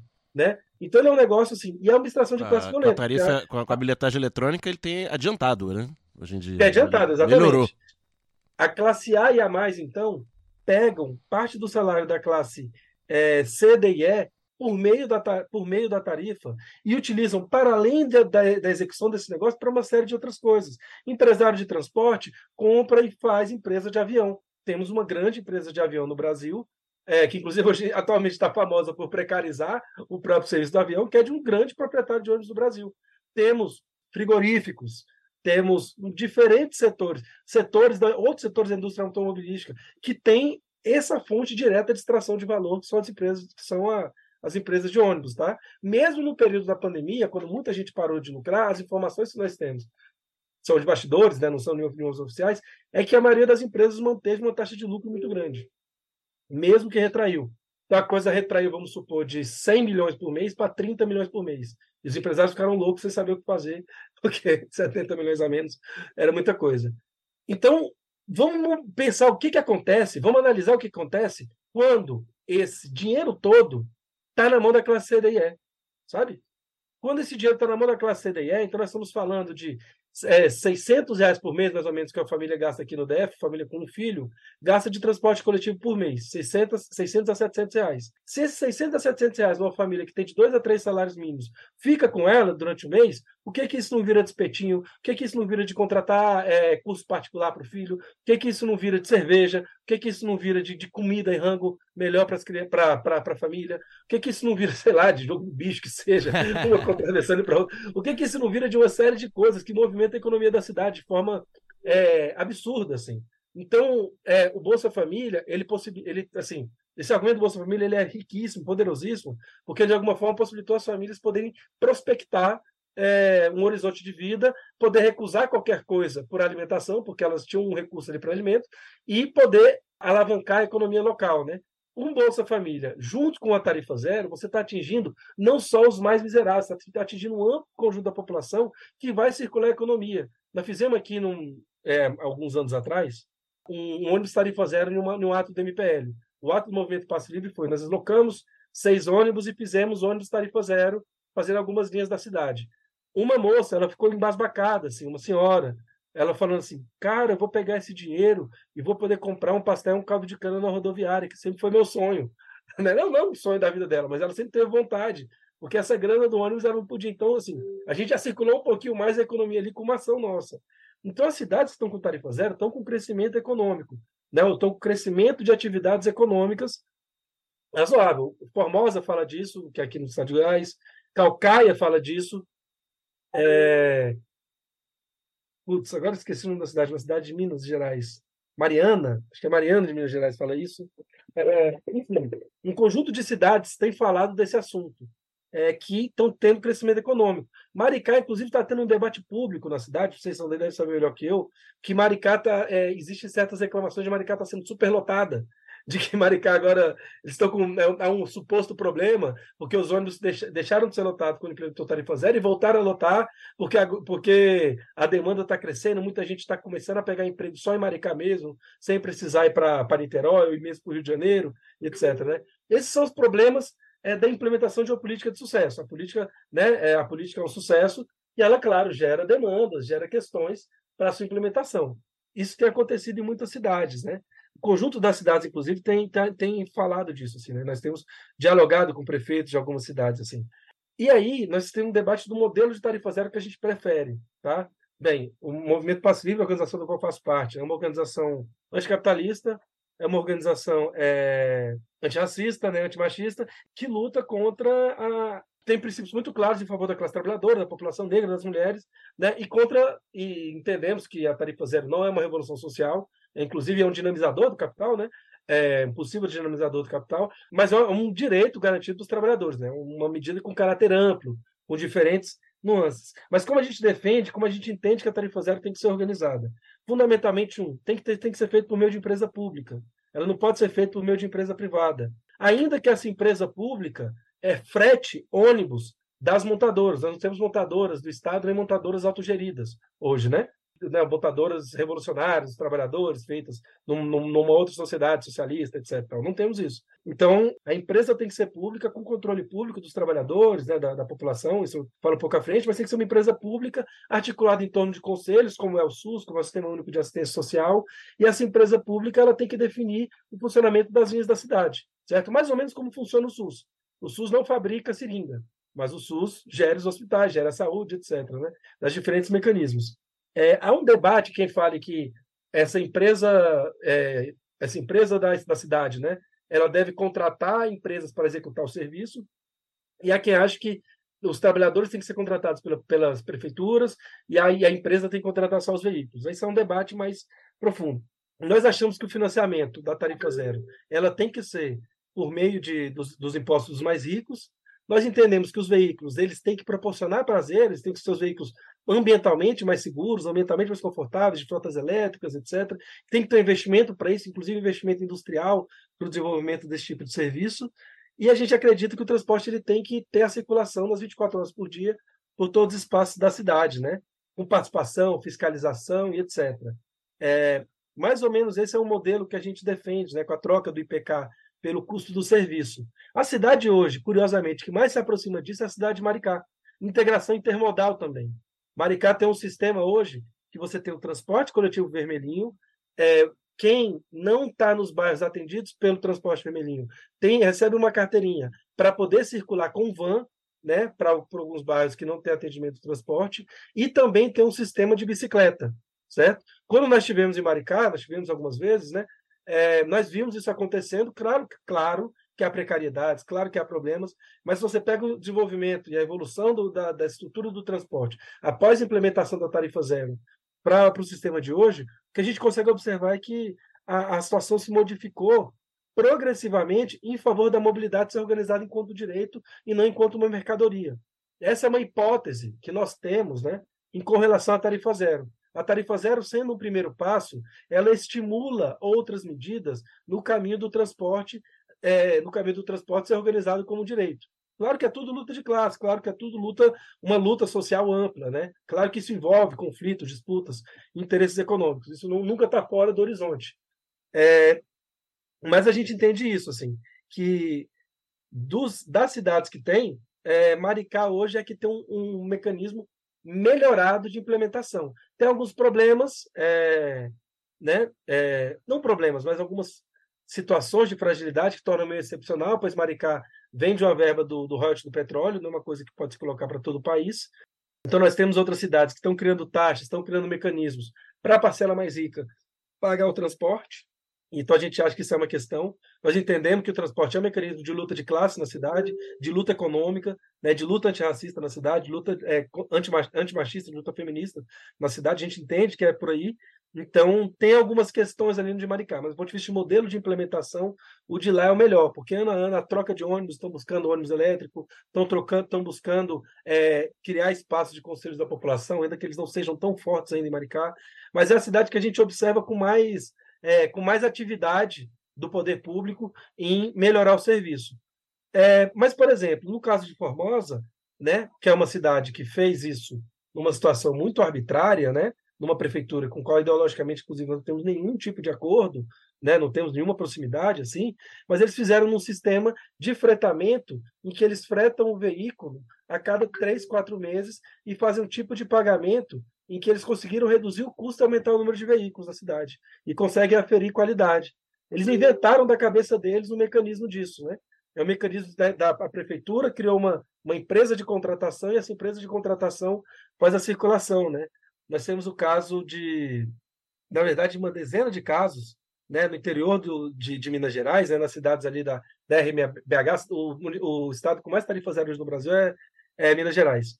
Nós temos, não vou me recordar agora numa cidade, peço perdão, vou, na próxima pergunta eu trago, mas é o caso de uma cidade em que eles pegaram um ônibus, um ônibus da prefeitura para implementar a tarifa zero é, porque as empresas tinham saído da cidade, e a prefeitura foi implementando ônibus, que as empresas tinham abandonado a cidade, porque lá não estava dando mais lucro, e progressivamente foram assumindo a gestão do controle do transporte da cidade. Assim. Ou seja, nós temos diferentes mecanismos que a tarifa zero tem sido implementada. Cada uma delas tem um contexto municipal muito específico. Tem cidade que o prefeito decidiu, tem cidade que o transporte abandonou a cidade, tem cidade que foi em briga e disputa das prefeituras, né? Mas em todas elas, os resultados que nós temos avaliado têm sido positivos de um ponto de vista amplo. Mas todas elas têm problemas que a gente tem que observar também. Dois pontos antes de passar para a Luara, vai fazer a última pergunta. Eu queria citar novamente Maricá citado aqui. A gente já desistiu. A gente já tentou várias vezes falar com o prefeito Fabiano Horta, via várias pessoas vários caminhos, e caminhos. Né? Vou torcer para fazer igual o pessoal do, do Tarifa Zero aí e alguém estiver ouvindo e falar, pô, vamos lá e mandar mensagem para mim, porque é, a gente tenta, que a gente, a gente sabe, a gente que tá aqui no Rio, a gente sabe que Maricá tem vários projetos bem sucedidos. Não é a Disneyland, tem problemas, muitos problemas tem Maricá mas principalmente comparando com as outras cidades da região, e não à toa foi a cidade que disparadamente mais cresceu em população aqui no Rio, que todas Muito as por outras conta perderam. Que acabou de falar aqui, né? Uma das, das questões da tarifa zero, outras são várias estruturas. Enfim. Não, não só a tarifa zero, como outras políticas bem sucedidas. Exato. Mais 50% de crescimento da população, de gente que foi, saiu de São Gonçalo, de, de Niterói, do Rio de Janeiro. Né? É, então a gente queria muito falar até para mostrar que ó, é possível. É claro que, que é, um, um, é um dinheiro muito forte que Maricá tem, é o principal é, município que recebe royalties do petróleo no país, se eu não me engano, já é o, é o, é o maior do, do Brasil. Mas, enfim, há outras formas de arrecadar também. E o segundo ponto é, que eu queria pincelar aqui, curioso que a gente já tinha notado isso, a gente já tinha acho, falado também nesse programa que o pai que citou, e ele cita novamente já não é mais uma pauta de esquerda ou direita, né? A Maricá aqui é, é o prefeito da, do PT, já está há muito tempo É no o PT. quarto mandato do PT. Pois é, a gente brinca até que é com a Qualingrado, mas é, não é, como, como, como o pai que citou, tem, tem prefeituras de, de De partidos de direita, né, que já estão de olho nisso exatamente por, por outras razões, enfim, várias outras razões, e que acaba impactando na vida do trabalhador. Ah, não, só, só rapidinho comentar isso. É interessante o- a comparação com o Bolsa Família, porque 30 anos atrás era tão tabu é, falar em criar uma, uma renda mínima para um segmento da população, entre aspas, de graça, né? Sem, sem Dar dinheiro? Dar dinheiro. Quanto 10 anos atrás era Falar falar de de, tarifa tarifa zero. Então, e 20 anos atrás o a Bolsa Família começou a ser implementado. Aliás, vai ter evento de 20 anos amanhã. no- Quer dizer, hoje, para quem tá ouvindo o programa no dia do lançamento, dia 20 de outubro, o Lula vai participar de um evento de, de 20 anos do Bolsa Família.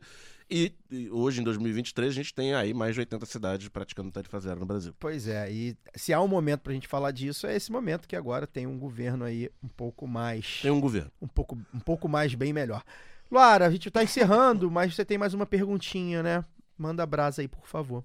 Tenho sim. Paik, eu, eu não sei é, se é exatamente uma área que você também pesquisa ou está familiarizado, mas eu acho que é um debate inevitável, né? Falar de transporte e é, de transição ecológica no transporte público, né? Já que o modal rodoviário, por exemplo, é responsável por grande parte das emissões de gases tóxicos e tal, mas é, esse é só um dos problemas, né? E isso não se resolve é, apenas com substituição da frota, que é o que comumente apresentam como solução. Eu queria saber de você, e também dentro né, da proposta da mobilidade antirracista e tal, o que, que tem sido discutido em relação à transição ecológica e sustentabilidade, já que uma das formas estruturantes do racismo também se dá no ambiente, né, sobre o é, conceito de racismo ambiental.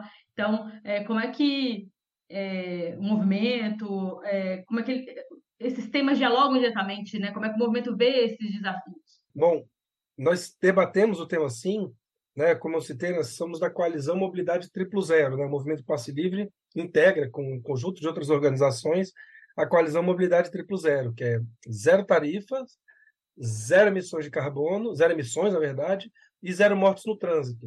Nós estamos tentando articular esse conjunto de debates porque a gente entende que eh, eles articulam o tema ambiental, o tema da mobilidade ativa e o tema do, eh, do transporte coletivo. Nós temos um site da Coalizão Mobilidade Triplo Zero, né? E aí eu, eu vou, é modotriplozero.org.br, eu vou passar aqui o, o link para vocês. Qual que é a questão nesse sentido, assim? Nós temos que reduzir drasticamente a circulação de automóveis na cidade, certo? Ponto um. A redução de automóveis na cidade, ela implica nu- numa série de modificações do conteúdo da cidade, mas in- inicialmente, fundamentalmente, na ampliação do transporte coletivo, na ampliação da oferta de transporte coletivo para a cidade, certo? Porque isso implica o seguinte: não é só que nós não teremos a, a emissão de gás dos carros, é que nós temos uma modificação na economia da cidade no que diz respeito ao, à expansão dela é, por meio da, da ampliação de, de vias, da ampliação da cidade e do, do como é que dizer, do calor da cidade, né? Pela própria estrutura da circulação mesmo dos veículos na cidade, né? E também uma modificação, como eu posso dizer, no tempo da cidade com, por meio da, da utilização do transporte coletivo, né? Então, um aspecto é esse. Um segundo aspecto diz respeito ao aumento da mobilidade ativa. O transporte coletivo combinado com a mobilidade ativa também tem impactos no meio ambiente que são gritantes, tem impactos na, na forma, na, saúde da cidade, na saúde das pessoas e impactos também no nível de degradação, entre aspas, né, degradação natural para implantação de, de, é, de vias, etc. Né? É, fora uma série de outros benefícios que as bicicletas trazem para a cidade. Né? E um terceiro aspecto diz respeito também a de que a, a organização de, bem, é, do, do transporte com tarifa zero, ou com uma série de outras medidas, né? o ônibus elétrico, inclusive, tudo mais, é, ela possibilita uma modificação na economia da cidade, conforme a gente estava dizendo antes. Essa modificação na economia da cidade possibilita o desenvolvimento de uma série de contracentros econômicos na cidade que podem realizar uma série de coisas que é, retiram um, certo caráter do centro da cidade como único local onde, onde os mecanismos e as coisas acontecem. Isso tem um impacto ambiental também, tem um impacto de evitar certos tipos de expansão urbana que são de danificação ambiental plena e pura. Né? Então, assim, nós entendemos que a mobilidade é um mecanismo eficiente, né? não é o único, talvez nem o principal, mas um mecanismo muito eficiente de impedir a, a, de impedir ou de retardar ou de combater o colapso climático global que a gente está vivendo, né? Não sei se vocês estão com calor aí, eu estou aqui é, nessa essa hora em Brasília, não era para estar tá passando esse calor que estou passando, né? No Distrito Federal, é, mas de, de, combater o colapso climático global que a gente está passando. A mobilidade é um mecanismo eficiente para intervir sobre esse, sobre esse setor por esses três caminhos, né? Fora essa questão da, é, das mortes, né? é, o aumento da mobilidade ativa e o aumento da mobilidade por o aumento da mobilidade por transporte coletivo reduz o sinistro do transporte coletivo de ônibus, é, do transporte do transporte individual, melhor dizendo, perdão. O aumento do transporte coletivo e da mobilidade ativa reduz a, a morte no trânsito pela mobilidade é, pela mobilidade auto, auto, automobilística. Eu fico falando rápido e às vezes eu travo a Acontece. É, e é isso que a gente entende, assim, que nós temos uma abordagem toda a fazer sobre transporte coletivo e meio ambiente contra os outros impactos também. O racismo ambiental, o maior controle da população sobre a forma como o transporte está organizado, nós podemos modificar também certas expansões de vias que passam por cima né, de vias, aí tanto na cidade quanto no campo, que passam por cima de áreas sagradas ou de, ou de territórios de outros povos, né? Podemos discutir também certos impactos do mercado imobiliário, porque por meio do controle da mobilidade, que a população, na nossa leitura, deve ter sobre mobilidade, nós podemos também é, ampliar o controle da população preta, pobre, periférica e indígena sobre os espaços que estão é, que são a cidade, no fim das contas, é onde a maioria da população mora, mas ao redor da cidade, nas favelas, nos bairros afastados, nos bairros pantanosos, quando a gente está falando do norte, parte do nordeste também, né? Então nós temos toda uma é, todo um tipo de impacto sobre o ambiente quando a gente começa a discutir a gestão da cidade e a gestão da mobilidade com outros setores da população e a gente combate também o racismo ambiental. Né? Então a gente entende que assim, essas medidas elas estão muito intercruzadas. A tarifa zero aumentar a circulação das pessoas, ela aumenta também a possibilidade de contatos, a possibilidade de diálogos e a possibilidade de organização comunitária, de organização popular. Né? No movimento pacífico a gente tem um, um indicador que é, é o indicador tátil, que é de que toda vez que tem aumento de tarifa, a nossa organização diminui. Porque tanto as pessoas do movimento conseguem circular menos, como também as pessoas que estão interessadas no movimento conseguem circular menos, como também as organizações sociais diminuem porque as pessoas andam menos de ônibus. Nós temos uma feridora, assim, né? Durante um tempo, o movimento passo livre, né, no caso do DF, mas em outras cidades também, né, vai variando sempre de tamanho, mas, sei lá, tem momentos que a gente está com reuniões de centenas de pessoas tem um aumento de tarifa, diminui a organização meio que imediatamente, assim, né? Então as coisas vão variando e a gente entende que a, a mobilidade, ela, é, a tarifa zero e, o, e, a gestão popular do transporte, a diferentes formas de, de, financiamento, ela consegue ter esse impacto, que é um impacto total, né? um impacto de, de diferentes setores, né? um impacto total, porque ela, é, pensando naquela, naquele conceito né? Do, da guerra de espectro total, né? um conceito que o, que o maoísmo recupera, depois o zapatismo retoma também, né? Uma ideia de que a gente consegue uma resposta rebelde total aos diferentes impactos da, da, da, mobilidade do sistema capitalista nas nossas vidas. Então, intervém na produção, intervém na formação da cidade, intervém no ambiente intervém nesses impactos ambientais dessa crise climática global que a gente está vivendo, né? É isso. Perfeito. Pô, tô até meio emocionado. Você fala muito bem, Pai, que gostei muito do programa hoje. Acho que foi o Obrigado. programa que é, a gente costuma ter uma métrica aqui, né? Se a gente sai satisfeito. É claro que, assim, sei lá, 99% das vezes que a gente entrevistou alguém, a gente saiu satisfeito, porque quando você escolhe a, a pessoa fica mais fácil, né? Do que quando escolhem para você. Então, quando a gente escolhe o tema, né? As organizações e tal. Mas acho que esse específico serviu para dar uma luz, né?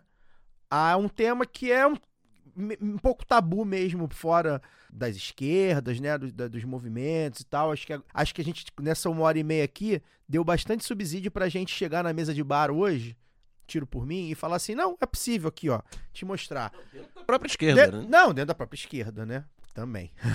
então, fiquei muito feliz. Acho que ficou muito bom. Vou deixar, é, vou pedir aqui agora para você dar o seu, é, seu boa noite final, né? A gente ainda encerra o programa entregando ainda uma vitória do Atlético Mineiro, que por enquanto tá ganhando de 2 a 0 e uma vitória do Flamengo vai ganhando de 2 a 0 São bons, Fica não. são bons por enquanto. A gente tá entregando, a gente tá acabando o programa entregando vitória do nosso time. 51 do segundo tempo. Se eles agora. vão perder, aí é problema deles. A gente, a gente fez a nossa parte. Não estamos vendo aqui, né? Não estamos acompanhando pelo menos o jogo e entregamos. Paik, muito obrigado, tá? Deixa seu, seu recado final aí, enfim, onde te encontra, se você tem algum inscrito na rede, suas publicações, seus livros, etc. É, eu quero deixar dois recados finais. Eu acho que assim, é isso. Meu nome é Paik Duque Santarém. É, se alguém tiver interesse em falar comigo, acho que um Google, qualquer coisa, me encontra, né, nas redes sociais, nos meus escritos e livros, mas eu quero puxar para outro tópico aqui, assim, né? Que é, bem, fundamentalmente, é, eu participo de duas organizações, né, uma, uma articulada à outra, né, que é o Movimento Passe Livre e a Coalizão Mobilidade Triplo Zero. Essas duas organizações têm que ser procuradas, Isso. mais do que a mim, né? É, o Movimento Passe Livre, ele tem, bem, sofreu um duro boicote, né, uma dura responsabilização, inclusive indébita, sobre é, uma série de processos reacionários do país e do mundo, e seguimos em luta, seguimos à esquerda, seguimos abaixo, seguimos anticapitalistas, seguimos lutando contra a sociedade e contra as diferentes mazelas dela, né? E mais que isso, conseguimos rearticular uma boa parte do nosso campo de atuação com uma série de militantes de organizações muito interessantes que integram a coalizão Mobilidade Triplo Zero, que está lançando lutas e debates sobre a constituição de um sistema único de mobilidade no país, que esse sistema único de mobilidade articule a tarifa zero em âmbito nacional. Então, eu queria deixar esse, essa propaganda, né, para que quem quiser procure nas redes, né, Mobilidade Triplo Zero Mob Triplo Zero, né, mobilidadetriplozero.org na internet, Mobile Triplo Zero nas redes sociais, né, que, que as encontre, e mpl.org.br ou, ou Passe Livre São Paulo, Passe Livre DF, Passe Livre Rio de Janeiro, Passe Livre Recife, Passe Livre Salvador, Passe Livre Florianópolis. Bem, aí são várias cidades, é Passe Livre Guarulhos, Passe Livre Manaus, várias cidades que tem que estão com os seus coletivos articulados, né? Então esse é o primeiro recado, eu acho que assim, fundamentalmente a gente o momento que a gente está é de que a direita, é, por nossa vitória, né, há uma apropriação capitalista de todas as vitórias que, do- dos trabalhadores, da população negra, das mulheres, há uma apropriação capitalista, nós estamos nesse momento. A tarifa zero está se configurando ou como um direito ou como uma nova forma de mercadoria do capital, né, uma conquista que a gente tem que é acumulada, né? Então esse é o momento de nós estarmos nos movimentos sociais, estarmos em luta para intervir nesse processo, para que esse processo esteja do nosso lado. Então esse é um primeiro recado, essa é a primeira coisa que eu quero é, deixar assim de, de perspectiva. Uma segunda, que eu acho que é uma missão, minha organização me deu essa missão, que é de demonstrar completa solidariedade a todo o povo palestino, a toda a luta realizada nesse espaço, chamar todos e todas a somarem nas lutas, a somarem é, contra esse massacre que está acontecendo nessas diferentes, é, né, com, com, com essa população, é, participarmos dos grandes atos que estão acontecendo, né?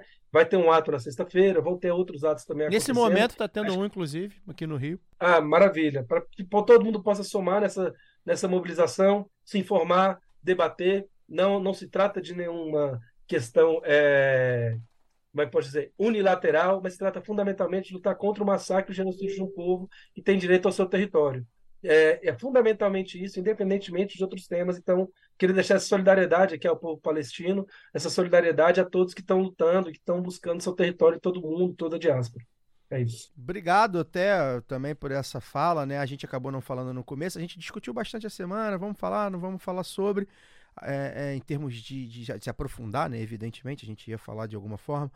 E aí a gente optou por não falar sobre. Primeiro que a gente queria trazer esse tema do Tarifa Zero já antes, é um tema que a gente julga bastante urgente. E a gente deixa aqui há exatos dois anos, né? Praticamente exatos, né? Foi dia 15 de outubro de 2021. A gente fez o lado B do Rio 214, Palestina Livre, com o Yasser Jamil Fayad, que é escritor, na época, coordenador do movimento pela libertação da Palestina, Ghassan Kanafani. E assim, aquele programa ali, para quem não conhece muito sobre a causa palestina, dá o play. Para quem esqueceu alguma coisa, assim, ah, pô, dá o play. Lá tá tudo ali, tudo ali. É um dos meus programas favoritos porque é uma pauta que a gente sabe que também é interditada, né, pela grande mídia. A grande mídia a gente vê aí que só, só aborda basicamente o lado de Israel, e a gente está ao lado dos palestinos. A gente deixa aqui a nossa solidariedade ao povo palestino também, muito bem lembrado pelo Paik, um programa que a gente gosta muito de, de ter feito. A gente decidiu fazer assim, ó, vamos indicar o programa, né, com, com o Yasser, e diz muito sobre, sobre o que a gente pensa, tá, tá, tá muita coisa ali. É óbvio que dois anos se passaram, outras coisas aconteceram, principalmente esse massacre atual, é, mas acho que a essência do programa e do que o lado B pensa tá todo ali, a gente indica bastante. É um programa que a gente gosta muito. Né, Laura Ramos? A gente comentou sobre, né, nos nossos programas favoritos e a gente deixa indicado aí. Boa noite, Luara. Viva a União Flamengalo também, além do povo palestino. Boa noite, Caio. Sim, a gente tem. Você falou bem dessa, de, desses indicadores, assim, né? É, mais uma vez, agradecer aí, agradecer o pai, agradecer vocês, o lado bem e a audiência que está com a gente, é, porque o B permite isso, né? Esses diálogos que a gente pode se referenciar. Esse, assim como o, o, o programa sobre a Palestina, é, tenho certeza que é um que eu vou voltar algumas vezes e que eu vou enviar para muita gente para falar, ó, quer falar de mobilidade urbana, quer falar de tarifa zero, é isso aqui. É, então, realmente, só agradecer, espero que o pessoal também tenha gostado e que compartilhe, né, porque isso precisa circular. É, e é isso. Brigadaço. É isso. Antes de devolver aqui pro Daniel, tá aquele recado, né? Que a gente nem fez o, o, o reclame. Ajude a financiar o seu podcast preferido em orelo.cc barra lá do Ber do Rio.